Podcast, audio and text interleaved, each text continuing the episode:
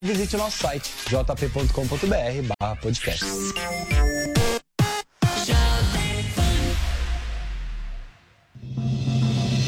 Emissoras brasileiras do Grupo Jovem Pan.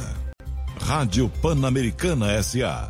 Jovem Pan São Paulo. AM ZYK 521, 620 kHz. FM 100,9 MHz. Jovem Pan News Brasília, ZYH 709, 750 kHz. Jovem Pan News São José do Rio Preto, ZYK 664, 900 kHz. E mais de 100 afiliadas em todo o Brasil. Você também pode assistir a Jovem Pan pelo Panflix, disponível na loja de aplicativos do seu smartphone ou tablet. Acesse jovempan.com.br. Jovem Pan, a rádio que virou TV.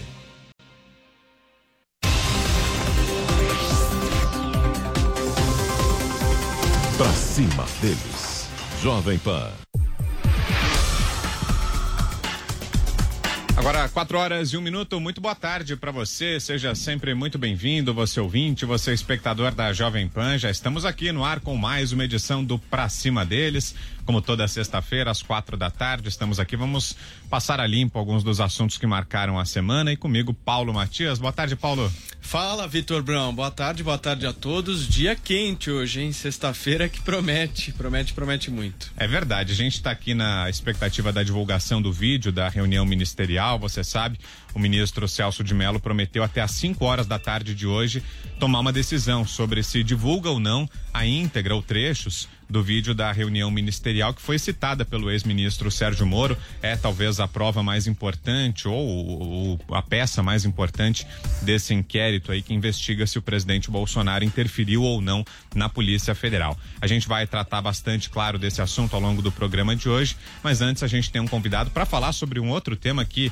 não só nessa semana, mas nos últimos dias, nos últimos meses, tem ficado na boca de todo mundo, que a cloroquina, hidroxicloroquina e tantos outros assuntos relacionados à área da saúde. Está conosco, já, já vai conversar com a gente, o diretor-presidente da Anvisa, Antônio Barra Torres. Como vai, presidente? Boa tarde, seja bem-vindo, é um prazer ouvi-lo aqui. Tudo bem, Vitor? É boa tarde, prazer em vê-lo e prazer estar mais uma vez na Jovem Pan. Espero que possamos esclarecer aos nossos ouvintes e aos nossos audientes. Ô, ô, presidente, antes de entrar nos assuntos propriamente ditos ligados à Anvisa, queria saber do senhor o estado de saúde do senhor, porque o senhor está com coronavírus, né? O senhor teve a Covid-19, qual é a situação do senhor hoje? Tá bem? Eu agradeço muito a sua gentil preocupação. É, de fato, na sexta-feira última, eu obtive o resultado do RT-PCR, que é um teste realmente bastante confiável, é um teste molecular, e ele mostrou positividade. Eu já vinha é, em trabalho aqui do meu apartamento, aqui em Brasília, portanto não estava em contato com ninguém, não estava na agência, já havia mais uma semana e meia aproximadamente. Na época em que a última vez que estive presencialmente na agência, inclusive não tinha sintoma nem suspeição de absolutamente nada. E acredito que esteja tendo um quadro brando, eu diria, medicamente falando, seria um quadro sintomático, ou seja, poucos sintomas. Então, muito obrigado pela sua pergunta. Eu acredito que esteja indo muito bem e continuo no meu teletrabalho aqui através do computador e tendo a chance de falar com a Jovem Pan. Que bom, melhor assim. Paulo, sua pergunta. Não, olha, doutor Antônio, boa tarde, boa tarde ao senhor. Muito obrigado aqui pela participação na Jovem Pan. É, a gente lembra que o senhor participou daquelas manifestações, né, para o governo, ao lado, inclusive, do presidente Jair Bolsonaro. O senhor considera é, que há uma boa probabilidade do senhor ter pego é, o Covid-19 lá? Olha, é, boa tarde. Eu agradeço a sua pergunta mas na verdade elas veiculam uma, uma, um erro de número, não foram aquelas manifestações no plural. Eu estive com o presidente Bolsonaro no Palácio do Planalto no dia 15 de março. No dia 15 de março, estávamos numa conversa telefônica e entendemos por estender essa conversa pessoalmente lá no Palácio do Planalto. Isso foi no dia 15 de março. Se fizermos as contas até o dia da positivação do meu RT-PCR, vamos esbarrar numa impossibilidade científica, né? Teria sido o período de incubação mais longo do mundo, né? talvez aí mais de 60 e tantos dias. Então não considero essa possibilidade cientificamente sustentável. Perfeito. Presidente, em relação à mudança de protocolo do Ministério da Saúde quanto ao uso da cloroquina. Até o começo dessa semana, o Ministério previa a administração dessa substância só numa fase avançada do tratamento contra a Covid-19. E aí, o Ministério da Saúde, nessa semana, alterou o protocolo e passou a prever o uso já a partir dos primeiros sintomas, atendendo a um desejo do próprio presidente Jair Bolsonaro. Há relatos de que esse teria sido o motivo da tensão entre ele e o ministro anterior, o ex-ministro Nelson Teich. A avaliação da Anvisa a respeito, qual é, presidente? Uma questão bastante interessante. A cloroquina, vamos separar, não é? Vamos separar cloroquina de hidroxicloroquina. A cloroquina, ela é sintetizada em 1937 pela Bayer, alemã. A hidroxicloroquina tem a sua síntese feita pela primeira vez em 1946, portanto, logo no primeiro ano do pós-Segunda Guerra. Entretanto, o uso da hidroxicloroquina começa efetivamente em 1955. Ou seja, são medicações que já estão no mercado há muito tempo. A cloroquina já tem 80 anos e elas têm indicações precisas, indicações que envolvem o uso crônico. E veja bem, os efeitos colaterais descritos, que não podemos negá-los, eles existem, eles são do conhecimento da classe médica e são do conhecimento do próprio usuário, que já faz uso dessas medicações há muito tempo. O que estamos diante agora é diante de uma possibilidade de uso através de constatações de efeitos positivos, um uso chamado off-label, um uso chamado não previsto. E existem diversos trabalhos no mundo, sim, que mostram que não há efeito. Mas existem outros tantos trabalhos que estão em andamento e ainda não estão concluídos. Portanto, é uma questão ainda de se observar resultados e o avançar dessas pesquisas. Em todo o Brasil, há muitos lugares que já estão usando, não é de hoje, e reportando resultados. Então, existe a situação do uso, o uso no enfrentamento da Covid-19 esse, essa questão é inequívoca. Precisamos sim agora ter uma observação mais a miúde e sempre lembrando que não é uma medicação de livre uso. O paciente não chega e adquire a medicação e faz uso dela. Não é previsto que seja assim. Sempre há a pessoa do médico, a pessoa do prescritor que deve efetuar a análise do risco e do benefício. Mas o senhor falou que são necessários mais estudos, então foi apressada ou equivocada a decisão do Ministério da Saúde de alterar o protocolo ou não? O Ministério da Saúde, ele através da Lei 8080 de 1999, ele é, na verdade, o responsável por promulgar, inclusive, a inclusão de novas medicações em seus programas de saúde, bem como alterar protocolos já existentes. Tanto isso é verdade, e ele faz assim, que vejam bem, o uso da hidroxicloroquina na Covid-19 foi muito bem estabelecido pelo então ministro da Saúde, Luiz Henrique Mandetta. Lá foi feita a previsão do uso da hidroxicloroquina em pacientes graves. E desde aquela época já se conhece muito bem quais são os efeitos colaterais que precisam ser evitados. Então vejam, se naquela época já havia uma previsão para o uso no paciente com saúde mais debilitada, seria razoável considerar proscrito esse uso para o paciente com saúde não tão acometida, como é o caso dessa recente promulgação pelo Ministério da Saúde. Eu vou além um pouquinho. Nós tivemos, durante a gestão do ministro Nelson Tais uma manifestação do Conselho Federal de Medicina, entidade máxima da classe médica nacional, que previu o uso deste medicamento nas fases leve e moderada, como numa tentativa de evitar a replicação viral que pudesse conduzir o paciente a ocupar aquele leito que hoje é o leito mais caro do mundo, que é o leito de UTI. E não é só uma questão de custo ou de valor, é a situação humana. Hoje em dia nós temos menos leitos do que gostaríamos de ter no mundo todo para acolher a nossa população. Ainda numa análise do tempo, nós vamos a 2016, no evento da Zika vírus, e a hidroxicloroquina foi noticiada por todos os canais de imprensa escrita, falada e televisada, como também uma possibilidade de conter a replicação viral. E houve uma, uma ampla cobertura nesse sentido. Então, na verdade, todas essas citações dessa medicação, da hidroxicloroquina, que tem, aliás, efeitos colaterais muito menos significativos do que a sua gestora, a cloroquina, e que, aliás, no uso leve ou moderado, é um uso de cinco dias, portanto, muito improvável que cinco dias sob supervisão médica haja algum efeito colateral tão grave assim. Não é, esse uso não é nada de novo, não estamos diante de nada de novo. Certo. O que ocorre, o que eu entendo que tenha sido um moto, tanto do ministro Mandetta, quanto do CFM e quanto agora do ministro Pazuello, seja o fato de que temos uma corrida contra o tempo muito desfavorável.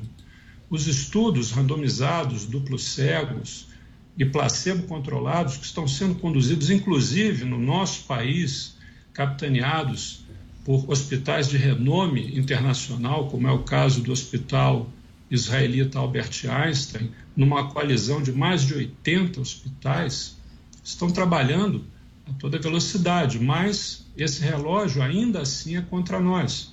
Então, entendo possa ter sido essa questão que tenha mobilizado os ministros Luiz Henrique Mandetta e Pazuello no entendimento de que essa medicação poderá ter efeitos positivos nas fases em que foram bem definidas através dos seus documentos. Paulo Matias. Paulo. É, doutor Antônio, o Brasil, diferente do que alguns é, veículos reportam, né, dizendo que nós estamos em quarto, quinto, dependendo do dia, sexto em número de mortes, compara aí é, o número de mortes do Brasil com o de países de 10, 15, 5 milhões de habitantes. Mas existe um ranking em que me preocupa muito no Brasil, que nós somos sim um dos países é, em que a taxa de contaminação do Covid-19 é a mais alta. Né? É, eu queria perguntar para o senhor a que se deve isso, né, na sua avaliação, e como que a gente pode diminuir essa taxa. Uma excelente pergunta e talvez seja a pergunta de todas as outras, não é?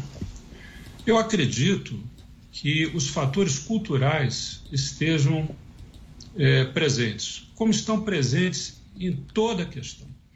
Em toda a questão. Veja bem, nós temos um país como a Alemanha, em que eu não vou abordar a questão do desenvolvimento tecnológico nem econômico da Alemanha.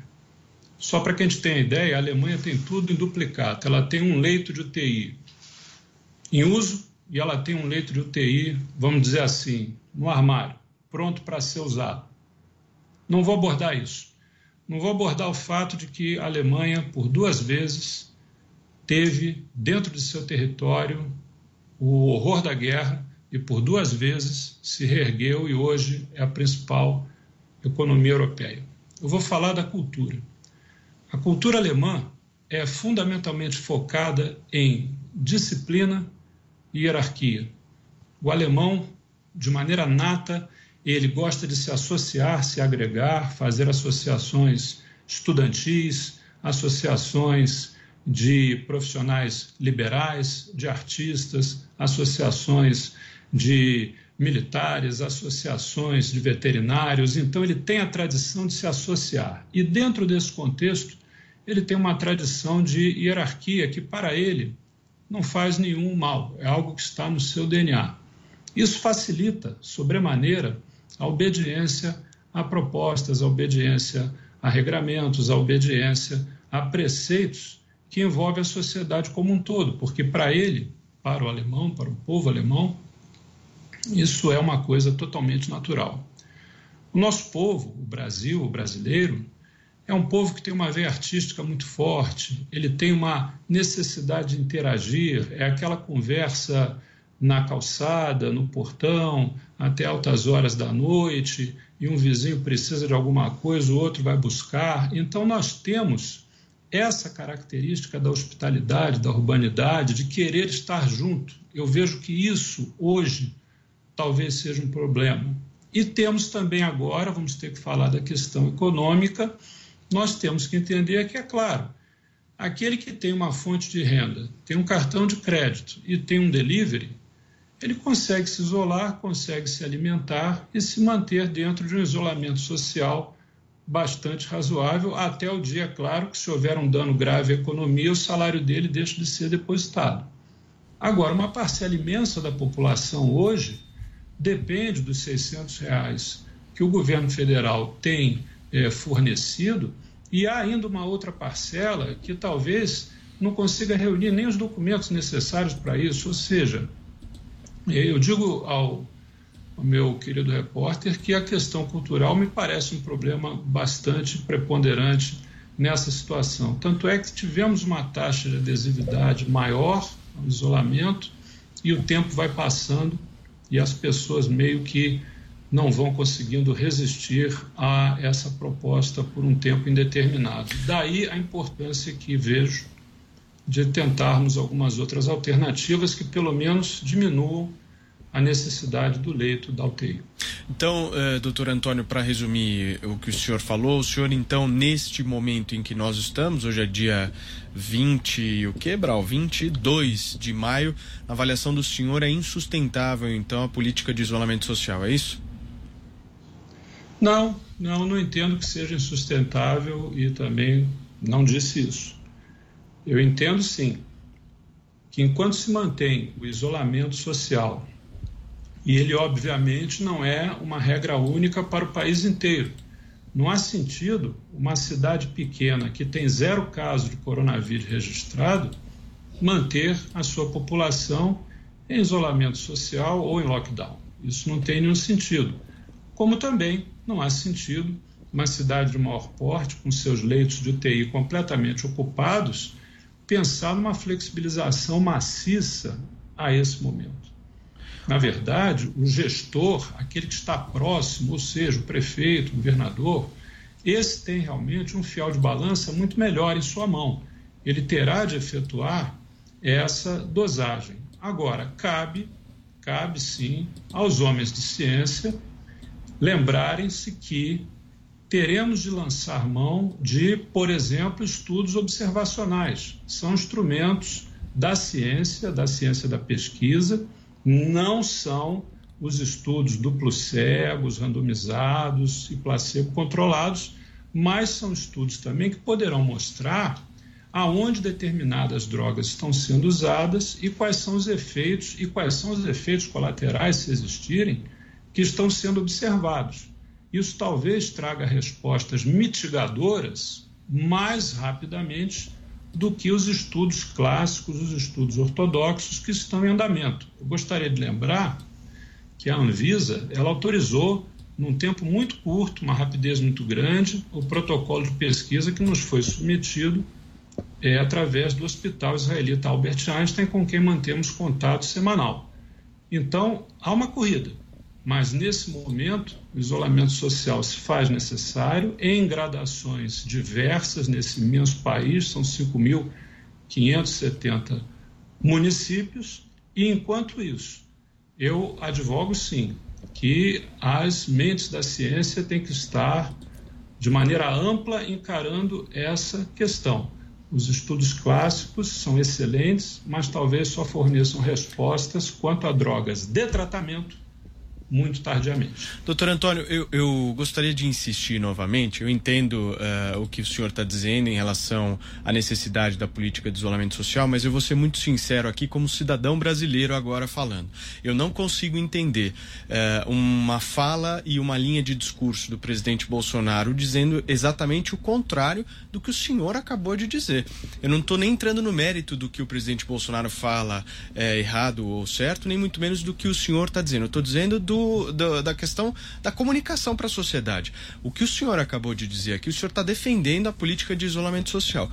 O presidente da República não defende isso, claramente. Inclusive, está tá, tá abertamente dizendo que nós temos que voltar ao trabalho. Então, é, eu estou aqui falando como um cidadão, é, doutor Antônio. Eu queria um esclarecimento nesse sentido de que qual é a linha de raciocínio do governo. Nós vamos, então, partir para a volta ao trabalho ou nós vamos defender o isolamento social? As pessoas estão absolutamente confusas nesse sentido, não dá para a gente entender. O presidente da República seguindo uma linha e o senhor, como uma autoridade tão importante quanto um diretor da Anvisa, defendeu o contrário do que o presidente está dizendo. Eu queria que o senhor esclarecesse isso é, e sou eu que estou entendendo errado, porque se eu estiver entendendo errado, eu acho que eu e milhões de brasileiros estamos no mesmo barco. Nós realmente não estamos entendendo essa política. É, o que entendo em relação a isso é que as políticas de isolamento social elas foram é, orientadas pelo grande orientador, Ministério da Saúde, já na gestão Mandetta, que foi realmente o primeiro-ministro que defrontou-se com esse problema. Acontece que surgem, vamos dizer, modulações do isolamento social o isolamento social de maneira mais ampla, aquele que abrange todas as camadas da população. É este que o Brasil está adotando. O presidente, muitas vezes, é, fala a respeito do isolamento vertical, aquele isolamento que contempla uma proteção focada nos idosos, focada naquelas pessoas que têm é, comorbidades e também focado nas pessoas que podem ser vetores assintomáticos. Aí nós temos as crianças. O que é importante lembrar é que o grande orientador das questões de isolamento, não isolamento, de protocolos de tratamento é o Ministério da Saúde. Então, a orientação, no meu modo de ver, como diretor-presidente da Anvisa, é a postura alinhada com o Ministério da Saúde, que até o momento não efetuou alterações na nossa, no nosso padrão de isolamento social. Destarte comentários que possam ser feitos pelo presidente ou qualquer outra autoridade, ao qual esse tipo de comentário eu não teço nenhum juízo de valor, até porque não é uma atribuição da agência nesse sentido. Eu reitero o nosso alinhamento, que aliás tenho feito isso desde o primeiro momento, no dia 27 de janeiro de 2020, quando demos aqui no Brasil a primeira entrevista coletiva sobre as medidas de enfrentamento da Covid-19, quando citei o alinhamento do nosso pensamento com o Ministério da Saúde e com a Organização Mundial de Saúde. De lá para cá, nada mudou. doutor, queria falar com o senhor um pouquinho a respeito de testes também, né? Porque os médicos uh, vivem dizendo e repetindo, possivelmente com razão, né, que os testes são o melhor caminho para a gente conseguir controlar logo toda a situação, né? A partir do momento em que você monitora e identifica quem tem a Covid-19, fica mais fácil você fazer o controle da doença. E mesmo assim o Brasil tem sofrido com esse problema que é uma defasagem, um déficit nos testes. O diretor continua com a gente? Continua nos ouvindo? Tá aí. Estou lhe ouvindo. Tá certo. Então, queria saber do senhor o, o que a Anvisa pode fazer nesse sentido, se é possível, no momento, agilizar a liberação de algum tipo de novo teste feito aqui no Brasil, porque há uma dependência muito grande do exterior também, né? Muitos desses testes têm vindo da China ou da Coreia do Sul, que é uma outra grande produtora, até da Europa, dos Estados Unidos. Dá para a Anvisa, de alguma maneira, tentar auxiliar nesse processo, seja acelerando a liberação de novos testes ou de alguma outra maneira, presidente? Olha, muito obrigado, é uma excelente pergunta. E desde já eu faço aqui o convite à equipe da Jovem Pan, então logo passemos por essa situação, quando desejarem nos visitar presencialmente, A casa não é nossa, a casa é de vocês. Teremos imenso prazer em é, possibilitar-lhes o conhecimento em loco das nossas instalações e do nosso trabalho, pelo menos aqui em Brasília, já que a Anvisa está no Brasil inteiro. É, nós estamos trabalhando com prioridade máxima em relação à Covid-19 desde o início de janeiro. No dia 26 de janeiro, para ser mais preciso, às 18 horas do dia 26 de janeiro, nós criamos o grupo interno da Anvisa, um grupo multidisciplinar, para tratar exclusivamente da Covid-19. Na época nem se chamava Covid-19, era apenas o, o SARS-CoV número 2, não era uma pandemia na época. Então criamos um grupo que só iria tratar disso. Na medida em que as prioridades foram, logicamente, se adequando e se alterando, o que é natural, nós criamos grupos de ultra é, é, prioridade. Um deles é o de análise de testes. Então, só para que vocês tenham uma ideia, no dia de hoje, enquanto damos essa entrevista, nós já temos, é, com registro na Anvisa, mais de 90 testes. Nós temos uma, um quantitativo de 90 testes aprovados, mais de 90, 57 testes reprovados, não atingiram índices mínimos de segurança, e temos um outro montante que fica nessa sequência, que é uma sequência pública quando o empresário, quando o importador, ele obtém o protocolo de que ele entrou nessa sequência de análise, ele adquire a senha para monitorizar essa fila. Então, ele constata de que não há a possibilidade de que alguém que está atrás passe quem está na frente. É público. Então, há uma sequência. E essa sequência é feita com extrema agilidade. Até bem pouco tempo atrás, nosso prazo máximo de análise era um prazo de 15 dias, o que eu considero bastante razoável e trabalhando próximo do nosso limite. Mas, desde já, eu posso dizer que se o teste é importante para a mensuração do problema, de fato é isso que até o ministro, o ex-ministro Nelson Tais muito bem colocava, não é? Nós temos também a questão dos respiradores. Então, hoje, eu diria a você que as ultra prioridades da agência estão na questão do teste numa situação mais tranquila. Temos mais de 90 aprovados e temos as análises que estamos fazendo dos respiradores. Aí vem dois grupos: são os respiradores propriamente ditos e os acionadores automáticos de ambu.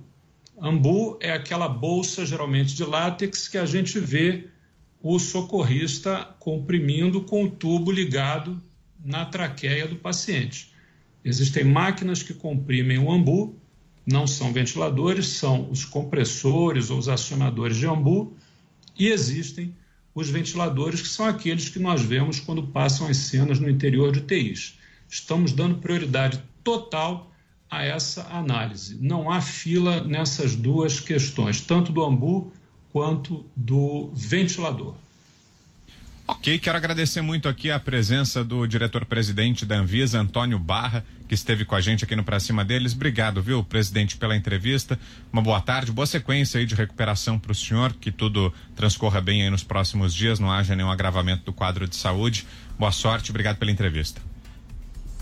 Muito obrigado, Vitor, muito obrigado ao Paulo. Agradeço muito, agradeço a toda a equipe da Jovem Pan por essa oportunidade que nos deu.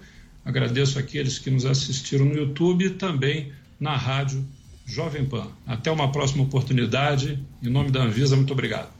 Nós aqui agradecemos, obrigado presidente. Agora 4 e 28 a gente vai para o nosso primeiro intervalo, mas na volta, claro, a gente fala sobre a situação política. Estamos aqui na expectativa da divulgação do vídeo da reunião ministerial. Paulo está aqui dando F5, está atualizando aqui, está ansioso, esperando o vídeo. Será que sai? Será que não sai? Celso de Mello prometeu até às 5 horas da tarde a divulgação. E daqui a pouco a gente vai ter duas convidadas aqui, a senadora Elisiane Gama e também a deputada Bia Kisses, para repercutir tudo isso, outros fatos que marcaram a semana. Daqui a pouquinho, rápido intervalo. Até já.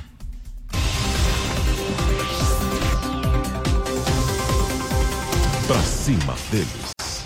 Jovem Pan.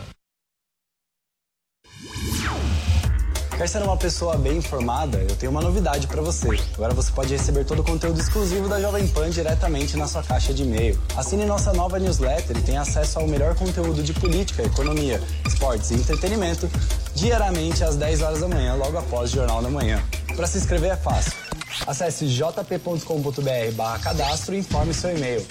Veja como é fácil ser uma pessoa bem informada. Pingos nos is.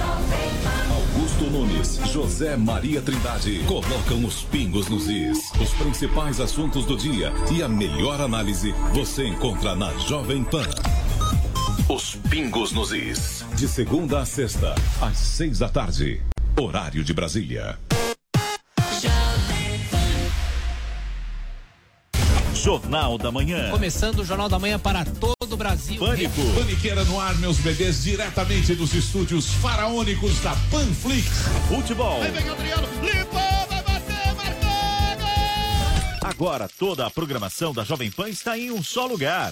Panflix, a TV da Jovem Pan, de graça na internet. Baixe grátis na App Store ou no Google Play. Panflix, assista onde estiver, na hora que quiser. A Jovem Pan está com você em todos os lugares e em todos os momentos. De manhã, informação e opinião na medida para começar o dia do jeito certo. Bom dia, ouvinte da Jovem Pan. A partir de agora, manchetes do Jornal da Manhã. No começo da tarde, a equipe de esportes da Jovem Pan entra em campo com você. Olá, estamos juntos mais uma vez para mais uma edição do nosso Esporte. Para analisar os lances polêmicos e discutir à vontade. Não é porque o mundo aplaude que o cara tem razão em tudo, Flávio. Ao longo do dia, nossos repórteres não deixam escapar nada. O ministro da Educação é contra. Os principais assuntos, a notícia de última hora A gasolina vai voltar a subir. e aquilo que mexe com a sua rotina. As fortes chuvas que atingiram Tudo passa pelo microfone da Jovem Pan. Viu só?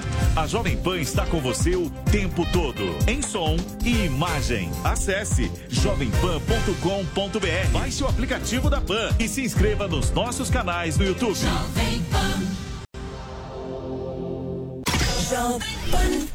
A audiência do nosso site não para de crescer e agora tem mais uma novidade por lá. Nossos podcasts ganharam uma área exclusiva e agora todo o conteúdo produzido nos nossos estúdios está muito mais acessível. São mais de 25 podcasts sobre notícias, esporte e entretenimento, além dos clássicos da nossa programação como os Pingos nos Is e o 3 em 1. Você pode conferir os nossos podcasts no Spotify, no Deezer e até no iTunes. Ou visite o nosso site jp.com.br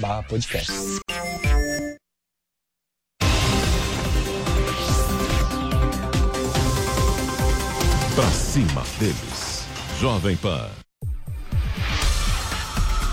De volta com o nosso Pra Cima dele, seja muito bem-vindo, você que nos ouve, você que nos assiste, estamos no ar nas redes Jovem Pan News, Jovem Pan FM, também por imagens, você, nos assistindo pelo YouTube, nas nossas páginas, nas redes sociais e também no Panflix, o nosso aplicativo. A gente fala agora sobre o inquérito que investiga se o presidente Jair Bolsonaro interferiu ou não na Polícia Federal. O ministro Celso de Mello disse que até o final da tarde de hoje, até às 5 horas, tomaria a decisão se vai ou não divulgar a, a íntegra do vídeo da reunião ministerial que foi citada pelo ex-ministro Sérgio Moro. Segundo Moro, é nessa reunião que aparecem indícios da interferência de Bolsonaro na Polícia Federal e há essa queda de braço já há alguns dias na Justiça em torno da liberação da íntegra ou de trechos dessa gravação. Sobre isso, temos duas convidadas agora, a senadora Elisiane Gama, que vai conversar com a gente daqui a pouquinho, e também a deputada Bia Kisses, a quem eu dou boa tarde agora. Como vai, deputada? Seja bem-vinda. Obrigado pela presença. Boa tarde, muito obrigada.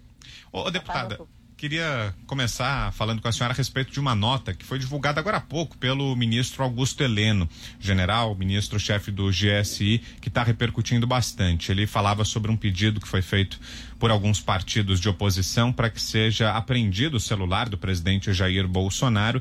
E aí o ministro Celso de Mello, que é relator desse caso, pediu à Procuradoria-Geral da República que se posicione sobre isso. mas o ministro general Heleno divulgou uma nota dizendo que esse pedido de apreensão do celular do presidente é até é inconcebível e até certo ponto inacreditável. E aí ele finaliza a nota dizendo que o Gabinete de Segurança Institucional da Presidência alerta as autoridades constituídas que tal atitude é uma evidente tentativa de comprometer a harmonia entre os poderes e que poderá ter consequências imprevisíveis para a estabilidade nacional. Que mensagem a senhora tira, especialmente desse último trecho da mensagem do general Heleno, deputada? Olha, eu quero dizer que eu parabenizei o ministro por essa nota, é, porque se nós não temos juízes isentos, como parece aí no caso do ministro que conduz o inquérito, nós temos um general que é cioso das suas atribuições constitucionais.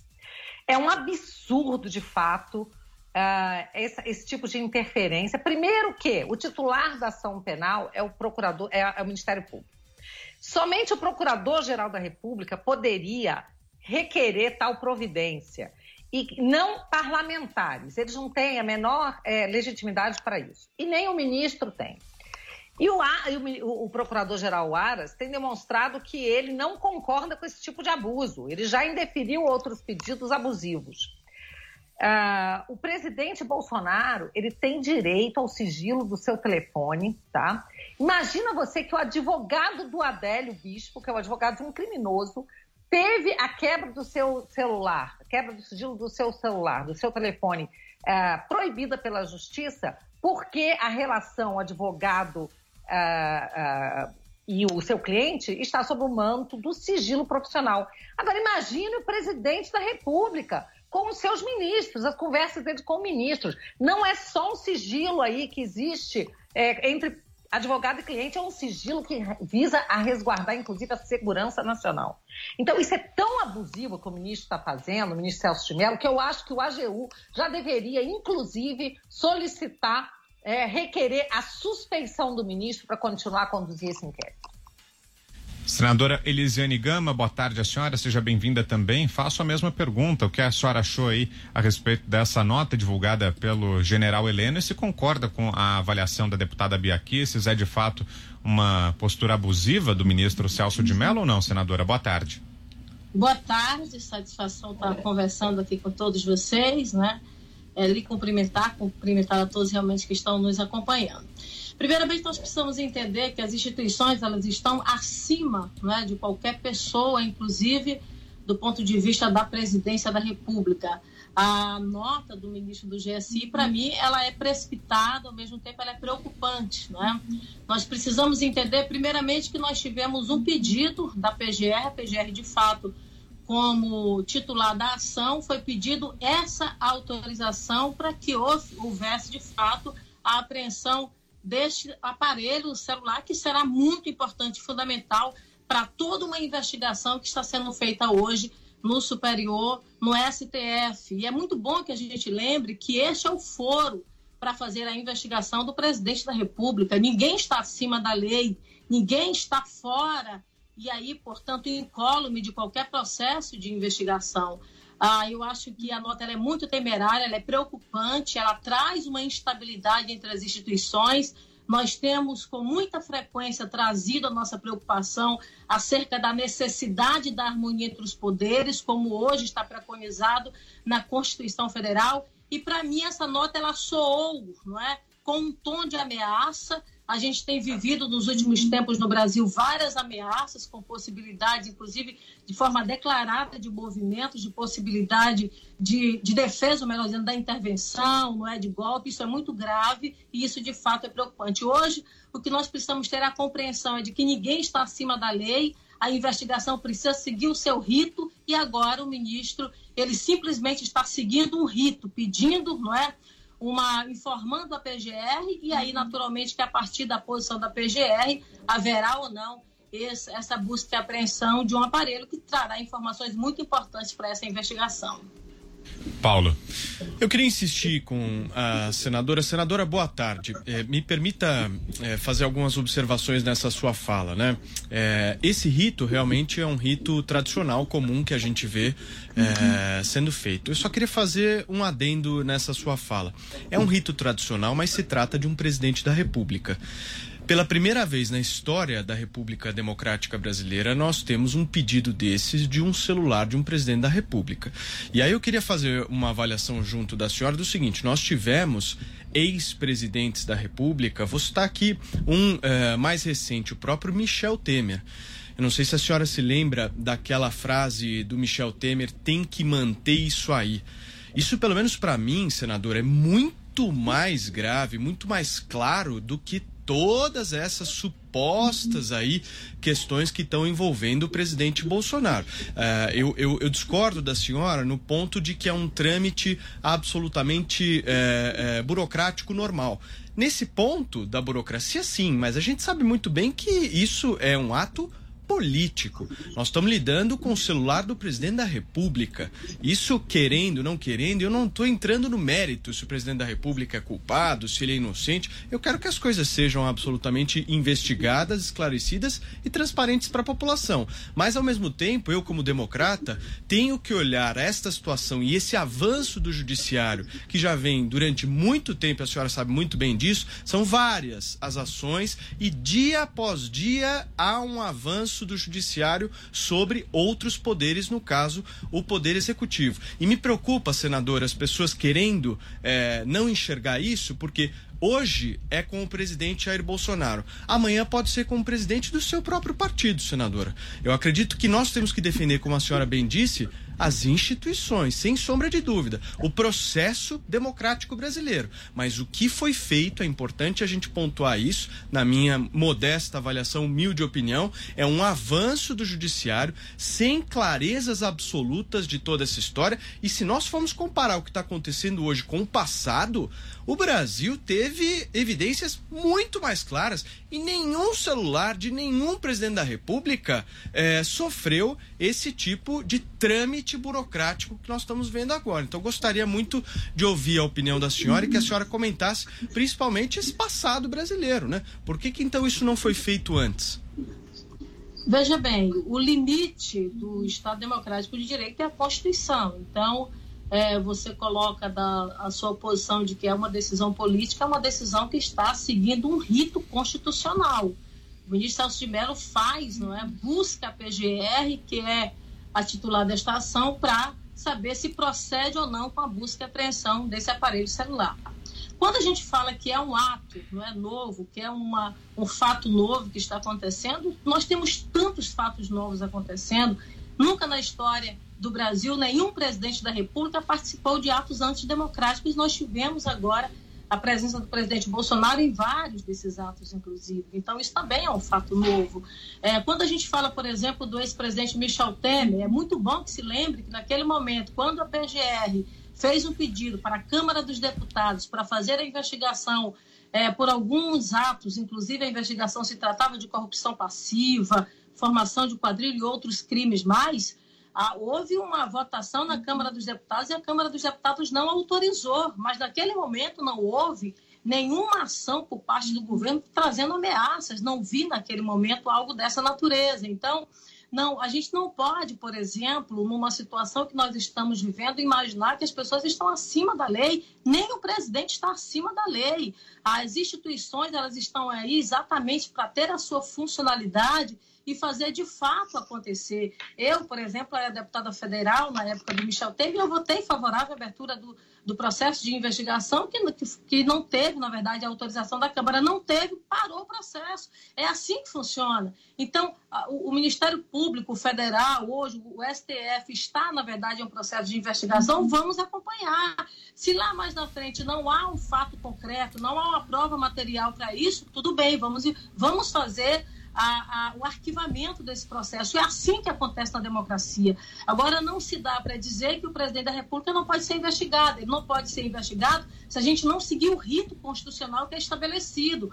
Qualquer crime que é cometido pelo presidente no momento em que ele está no mandato, esse crime ele é passível de investigação. É isso que a Constituição Federal diz, não é? E o que nós estamos investigando é algo que, em tese, aconteceu dentro do transcurso do seu governo. Então, é esse sentimento que nós precisamos ter. E aí não é uma questão política. Claro, amanhã pode ser eu, pode ser meu presidente, pode ser qualquer uma outra pessoa, mas a defesa intransigente da funcionalidade, do processo de investigação das instituições é algo que realmente nós precisamos fazer. É isso que nos garante a democracia brasileira, o direito ao contraditório, o direito à ampla defesa. E é exatamente esses princípios que nós estamos aqui defendendo. Sim, mas senador, eu só queria pontuar, antes de passar a palavra para a deputada Bia Kisses, que eu não disse de maneira nenhuma que o presidente não pode ser investigado. Não é isso. Eu defendo que haja investigação sim, é claro.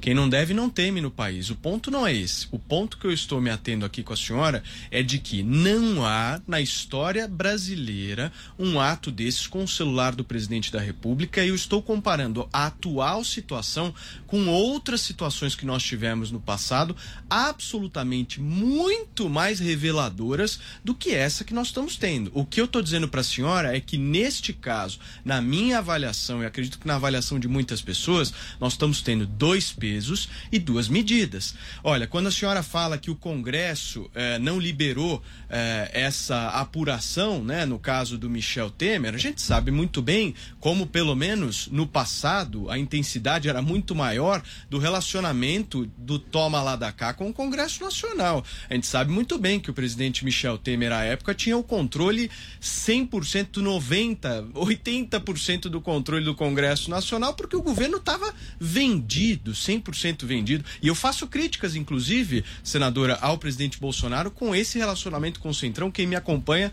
sabe muito bem disso. Então, é, nós precisamos enxergar, mais uma vez, as instituições de uma maneira equilibrada. O que está acontecendo hoje, infelizmente, é um avanço do judiciário. E escreva o que eu estou dizendo, senadora. Mais uma vez, uma hora pode ser com a senhora. E isso é muito sério. A gente precisa, de todas as maneiras, expor isso. Se a senhora quiser fazer um minuto aí eh, de comentário sobre o que eu falei, para eu passar em seguida para a deputada Bia. Não, é reafirmar, Paulo, exatamente o que eu coloco. Eu acho que ninguém está imune ao processo de investigação. A busca de um aparelho, o mandado de busca e apreensão, ele faz parte dessa primeira fase em que o STF está com esta investigação, não é, com este inquérito. Então, eu vejo que isso deve ser sim considerado. A investigação precisa acontecer, como eu disse, está num foro específico para isso, que é o STF não está, no meu entendimento, extrapolando. A defesa que eu faço hoje, eu fiz também lá atrás em relação ao presidente Michel Temer, eu fiz lá atrás em relação ao a presidente Dilma, eu, inclusive votei a favor do impeachment naquele momento, e é uma defesa que eu tenho colocado na minha vida de forma muito coerente, não é? O combate à corrupção, é, é, o combate a ser exorbitado o seu cargo, não é? O presidente não está acima de ninguém como o STF, nem o Congresso Nacional. São três poderes distintos que funcionam em harmonia, muito embora sejam independentes e autônomos. Então, é esse princípio que tem que ser realmente levado em consideração. Se a gente não considera esse princípio, a gente, infelizmente, vai deixar com que o crime, não é? E com que a infração das leis possam transcorrer de uma forma, infelizmente, deliberada. Paulo, sua pergunta agora é para a deputada Bia Kisses. Eu queria eh, fazer a mesma pergunta, não sei se a deputada Bia ouviu, se puder responder. Mas você pode só repetir para mim, porque você fez duas perguntas para ela, só o que que eu, assim, objetivamente? Não, objetivamente, deputada, eu quero que a senhora faça uma avaliação desse avanço do judiciário. Ok. Ok. Olha, Paulo, eu tenho sido uma das maiores críticas desse avanço que se chama, na verdade, usurpação de poder. Eu tenho dito que nós temos aqui em Brasília, para quem conhece, a Praça dos Três Poderes. Então, nós temos o Congresso no centro, uh, o Palácio do Planalto, que é o executivo de um lado, e o Supremo do outro lado. Eu tenho dito que o Supremo tem atravessado a Praça dos Três Poderes para usurpar competência do legislativo e eu tenho reclamado muito da covardia de muitos colegas que não se importam ou seja covardia, seja apatia, o que for, que não se importam de ter a nossa competência legislativa usurpada pelo Supremo com seu ativismo judicial cada vez maior, ao ponto do Supremo criar crime. Tá? Então, isso é um absurdo. E o Supremo agora também está atravessando ainda mais a praça e usurpando competência do Poder Executivo, como, por exemplo, na, é, na questão da nomeação do diretor-geral da Polícia Federal, que é de competência privativa do presidente da República e o Supremo suspendeu. Diferente do caso lá do, da nomeação do Lula, em que ali já havia provas de que ele estava sendo nomeado ministro-chefe da Casa Civil para obstruir a justiça. Então o ato era ilegal porque havia um desvio de finalidade, era nulo. E o judiciário ele se apresenta nessa hora, quando há um ato nulo, ele não pode entrar na conveniência do ato. No caso do diretor, ele entrou em questões subjetivas, se é amigo, se é conhecido, se o presidente confia, se não confia. Então foi um grande absurdo. Mas esse foi só um caso de usurpação tem havido muitos outros. E eu quero dizer o seguinte: para que um processo seja uhum. é, é, rigorosamente dentro do que diz a Constituição, é preciso que haja isenção por parte do julgador. Um juiz, ou um ministro, no caso, que não é isento, ele já é, macula todo o processo. E o presidente ter sido vítima de verdadeira perseguição por um ministro, vou falar do Celso de Mello aqui, que já declarou que o presidente não está à altura do cargo, que declarou recentemente, hoje, tá, para a Folha de São Paulo, chamou pessoas que estão fazendo ameaças a juízes, o que é gravíssimo. Ameaça é crime e tem que ser investigado quem quer que esteja fazendo ameaça a juiz. Mas que chamou essas pessoas de, abre aspas, bolsonaristas fascitoides, fascistoides. Então, ele já presume que quem esteja fazendo ameaça a juiz seja primeiro bolsonarista, que seja adepto, aliado né, ao presidente Bolsonaro. E chama de fascistoide. Então, isso já tira completamente a isenção, já demonstra, como já demonstrou em várias outras ocasiões. Né? Que eu saiba, o, o celular do ministro Moro não foi, não pôde ser é, é, investigado.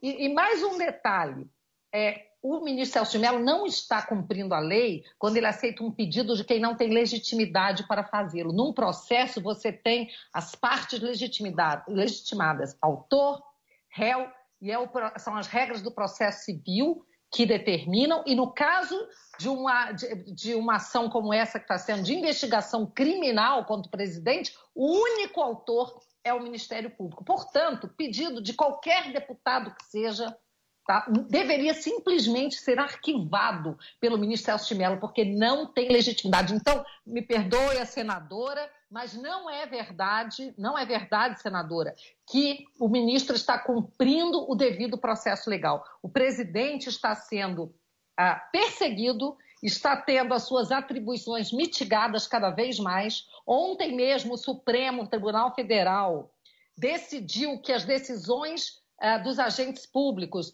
têm que estar submetidas aos técnicos da OMS, tá? que nem técnico é, que o diretor nem médico é, a, a, a decisões científicas.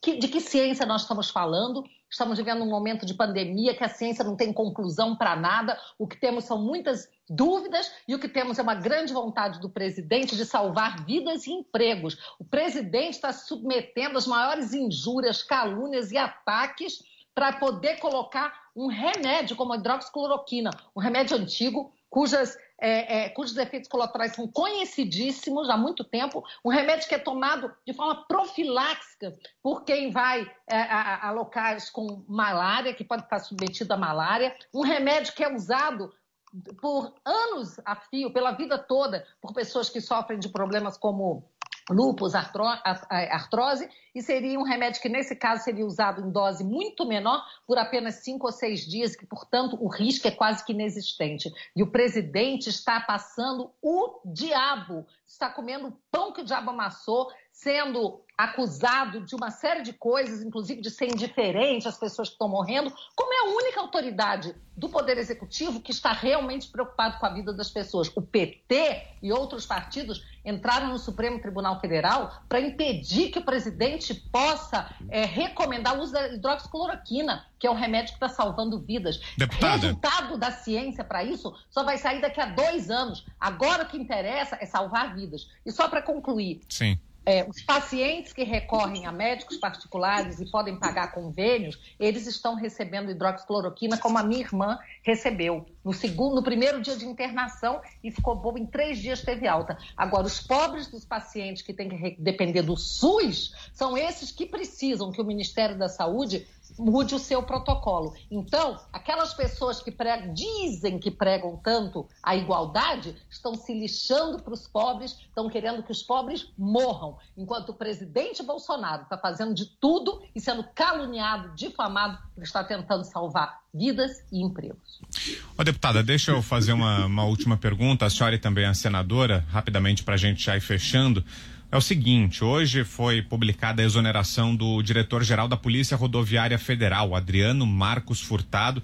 Ele teve um atrito ali com o presidente Jair Bolsonaro, porque o presidente ficou muito insatisfeito pelo fato de a Polícia Rodoviária ter divulgado uma nota lamentando que um policial rodoviário tinha morrido de Covid-19. E o presidente Bolsonaro achou que foi um tom alarmista, que não havia a necessidade de ser prestada aquela homenagem pela PRF. Hoje veio a exoneração dele. Também nessa semana a gente teve a saída da atriz Regina Duarte da Secretaria de Cultura. Ela tinha eh, sido.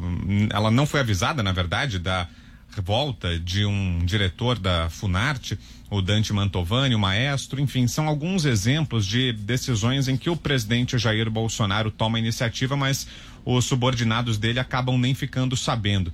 A senhora acha que de fato há algum tipo de. O presidente extrapola em algumas dessas decisões, ele não dá a devida autonomia aos ministros, aos secretários responsáveis pelas pastas. Isso tem faltado no governo, deputada? Peço que a senhora seja bem breve, que a gente já está caminhando aqui para o final do programa.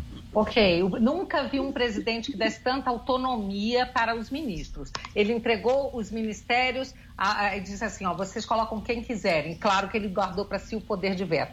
No caso desse policial, eh, do diretor da PRF, eu não sei, não vou falar. Ah, duvido, né, me parece estranho que tenha sido dessa forma, porque eu conheço o presidente. Mas no caso da Regina Duarte, eu falei com ela, eu liguei para ela. E ela estava felicíssima da vida, da, da possibilidade de voltar para São Paulo para assumir a Cinemateca de São Paulo. Disse para mim que ela não imaginava o que era a Secretaria de Cultura, que aquilo é como se fosse uma Petrobras, um BNDES, é uma coisa gigantesca que precisa de muita dedicação, que ela não se via preparada, então que ela agradeceu ao presidente pela oportunidade de ir assumir em São Paulo a Cinemato- Cinemateca de São Paulo.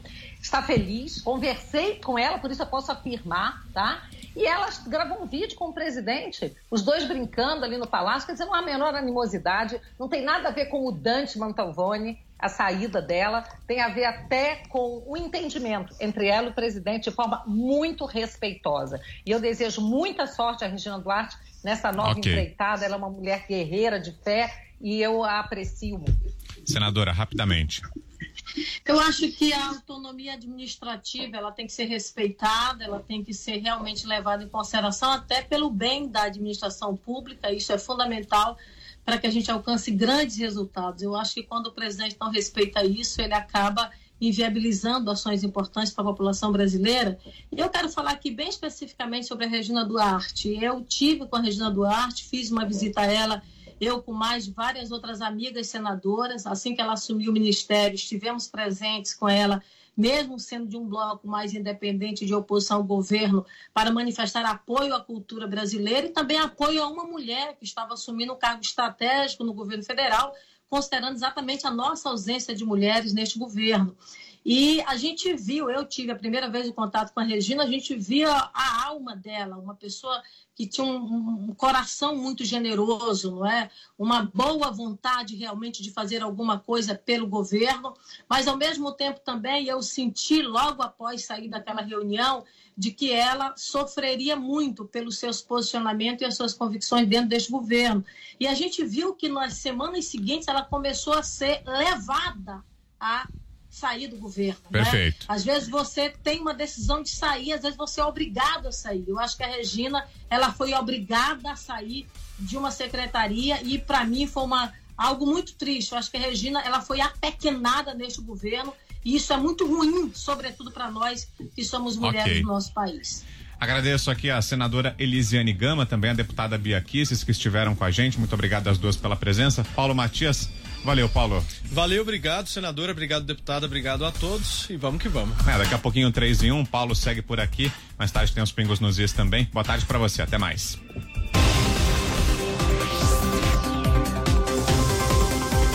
Pra cima deles. Jovem Pan.